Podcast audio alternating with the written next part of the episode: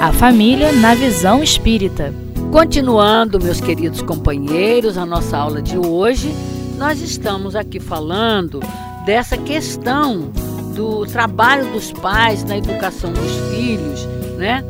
E como, assim, só para relembrar, o que o Dr. Erma trouxe para nós, o Dr. Erma é um dos mentores espirituais do Centro Espírita Leon Denis e que ele, esses espíritos que nos têm acompanhado durante toda essa vida, né? Eu então estou muito tempo lá na casa, aprendi muito com esses espíritos.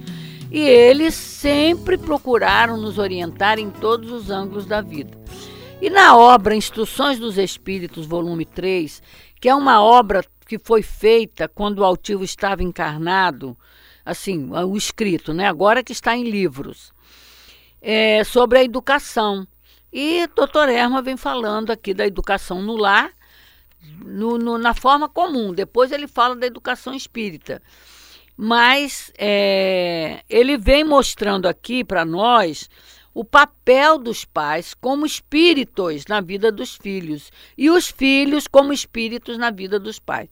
E Emmanuel, que está nos, nos também eu estou usando aqui como recurso para a nossa aula de hoje, vem ajudando a gente a compreender isso. Que é preciso a gente entender o papel de cada um no lar. E existe esse conflito que nós sabemos com relação a filhos adultos que não cresceram. É o que nós estávamos falando, que foi dito para o doutor Erma. Aqueles pais que conseguiram ajudar os filhos a alcançar a fase adulta da vida, né? E essa alcançar essa fase adulta da vida é na mente, meus filhos, é na mente do espírito, não é no corpo. Muitas vezes eles cresceram até com corpos saudáveis, mas a cabeça totalmente destrambelhada, né? Totalmente infantilizada. Essa é a realidade.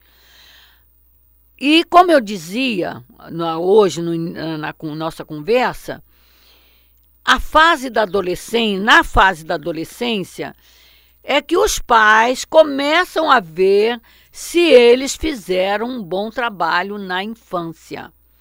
Porque a infância é a fase conhecida por todo mundo, por toda a sociedade, que é a fase da educação, aonde se imprime no espírito a educação. Então, tanto que até os, né, fala assim, até os sete anos, né? Por que isso? A doutrina espírita, ela vem explicar para nós, né, que nesse, nesse período os espíritos, por estarem no, como o doutor Erma falou aqui, eles nessa é a redução do corpo físico, do perispírito para adentrar o corpo físico, revestir-se do corpo físico. Existe, então, natural é, constrangimento, vou usar essa palavra, que causa o, o esquecimento temporário das suas lembranças e que vão aparecendo de acordo com os, como o espírito vai crescendo, se tornando adulto, como o doutor Erma coloca aqui, que o papel dos pais é fazer os filhos se tornar adulto. Né? Porque é na fase adulta que a gente cobra as responsabilidades dos espíritos. Todo mundo sabe disso também. Você não cobra a responsabilidade né, de um adolescente ou de uma criança. Você alinha, você está trabalhando neles essa noção de responsabilidade. Então você vai cobrando conforme você vai ensinando.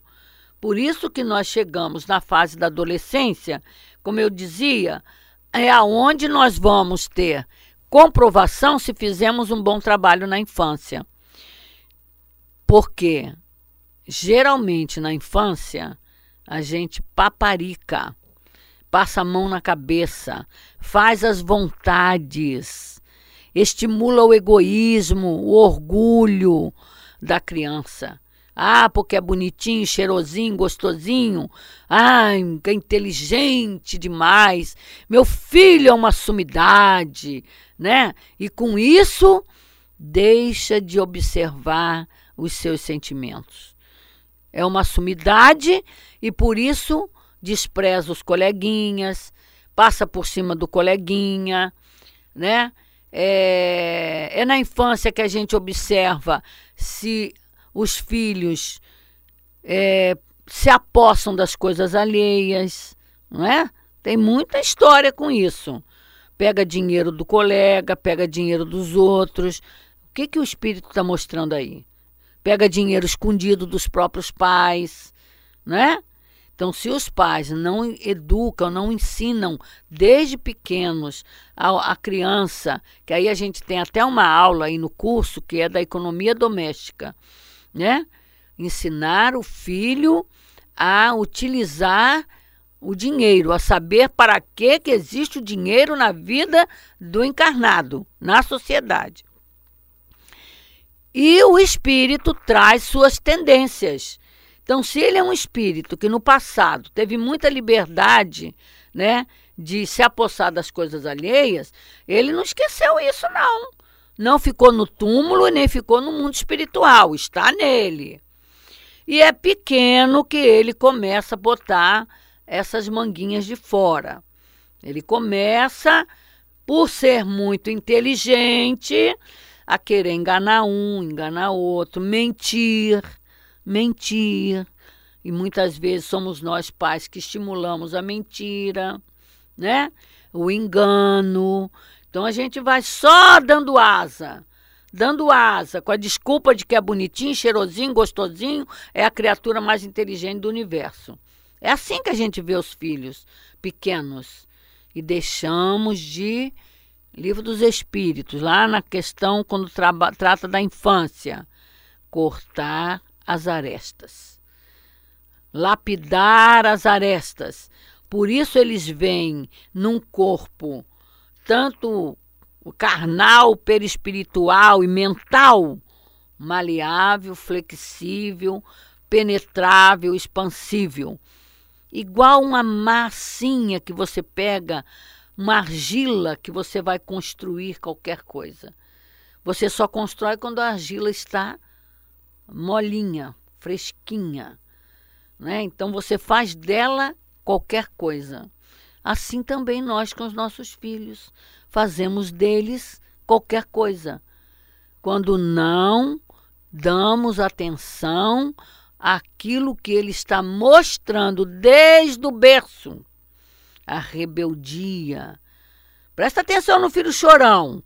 Se ele não está doente, não está com fome, não está com sede, não está com febre, não está com problema físico, vai tratar do problema espiritual.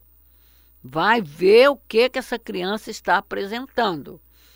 E hoje, graças a Deus, nós temos psicólogos, psiquiatras, que muita gente foge achando que é, que é médico de maluco e não é.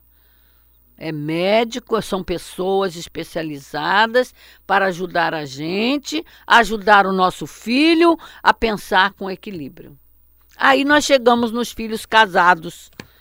Filhos casados, que diz aqui, muito comum na Terra, diz o Espírito Emanuel quando na, na mordomia do lar esquecermos-nos de que os nossos filhos cresceram e também ah, de tamanho físico e em responsabilidades espirituais.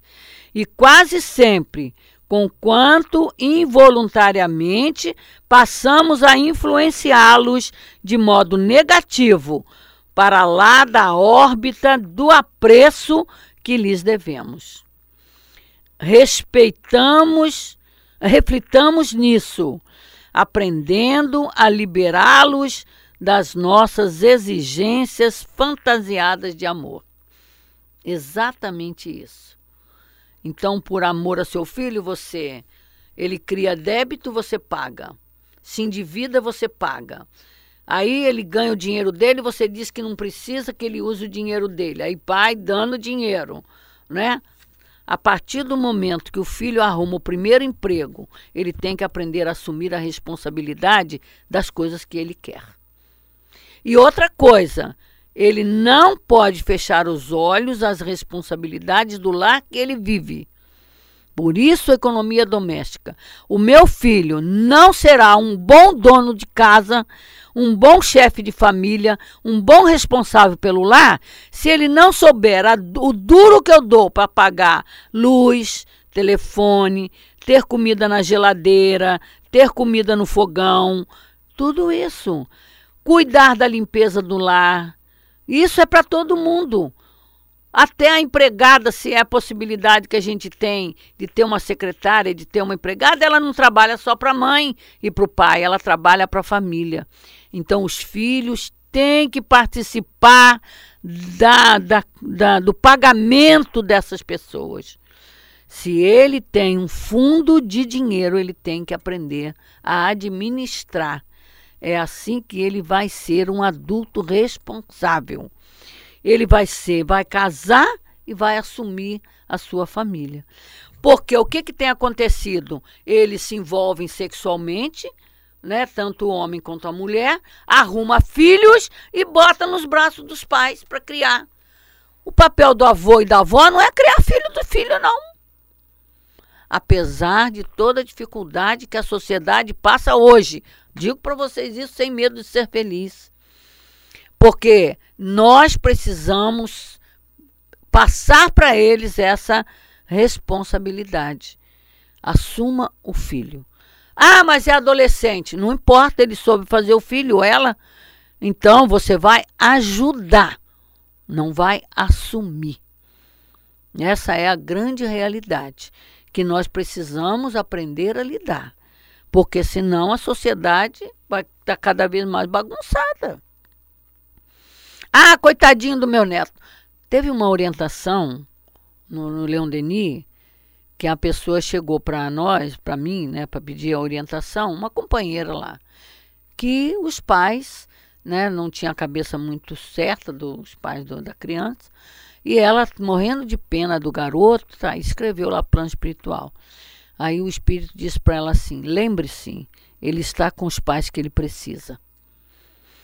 Então, é isso. Né? Então, esses pais é que precisam ser chamados à responsabilidade.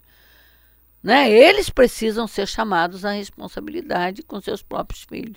E às vezes nós, porque não, não criamos esse vínculo de diálogo, de o filho poder confiar na gente, né? o que, que a gente faz? A gente fica sofrendo, fecha os olhos e não pode fazer nada. Então, meus filhos, que Deus nos abençoe. Essas aulas vão continuar, não percam, porque é continuação de assunto e muito temos a aprender. Muita paz para todos.